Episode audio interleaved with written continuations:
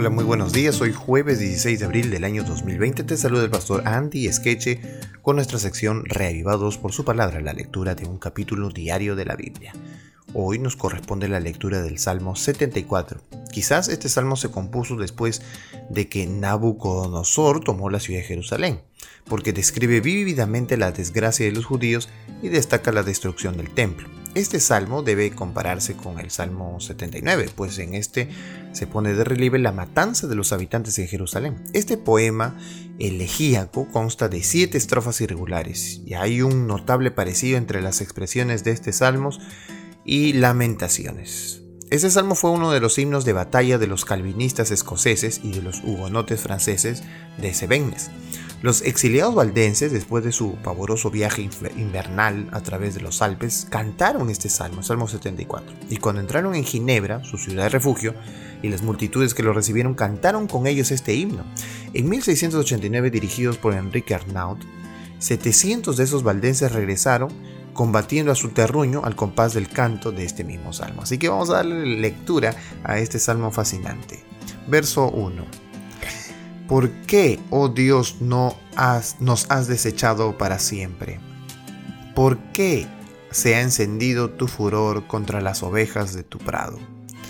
Acuérdate de tu congregación, la que adquiriste desde tiempos antiguos, la que redimiste para hacerla la tribu de tu herencia, este monte de Sión donde has habitado. Dirige tus pasos a los asolamientos eternos, a todo el mal que el enemigo ha hecho en el santuario tus enemigos vociferan en medio de tus asambleas. Han puesto sus divisas por señales. Se parecen a los que levantan el hacha en medio de tupido bosque. Y ahora con hachas y martillos han quebrado todas sus talladuras. Han puesto a fuego tu santuario. Han profanado el tabernáculo de tu nombre echándolo a tierra. Dijeron en su corazón, destruyámoslos de una vez. Han quemado todas las sinagogas de Dios en la tierra. No vemos ya nuestras señales, no hay más profeta, ni entre nosotros hay quien sepa hasta cuándo. ¿Hasta cuándo, oh Dios, nos afrentará el angustiador? ¿Ha de blasfemar el enemigo perpetuamente tu nombre? ¿Por qué retraes tu mano? ¿Por qué escondes tu diestra en tu seno? Pero Dios es mi rey desde tiempo antiguo, el que obra salvación en medio de la tierra.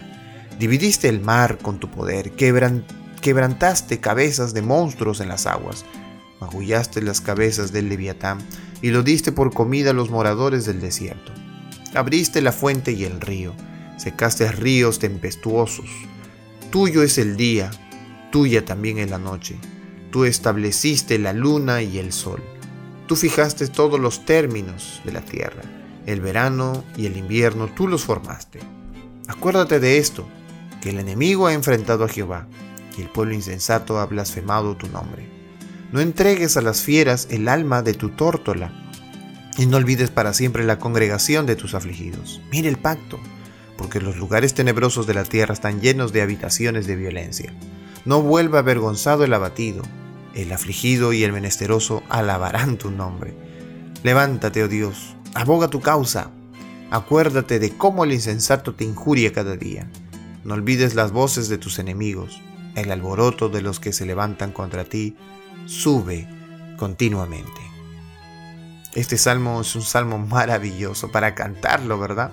Esperamos que alguien pueda hacer la música de, esta, de este salmo, porque es un salmo que da paz, un salmo que va hacia la justicia de Dios, pero que encuentra paz en medio de un Dios que es capaz de cumplirlo, un Dios que va a reinar al final.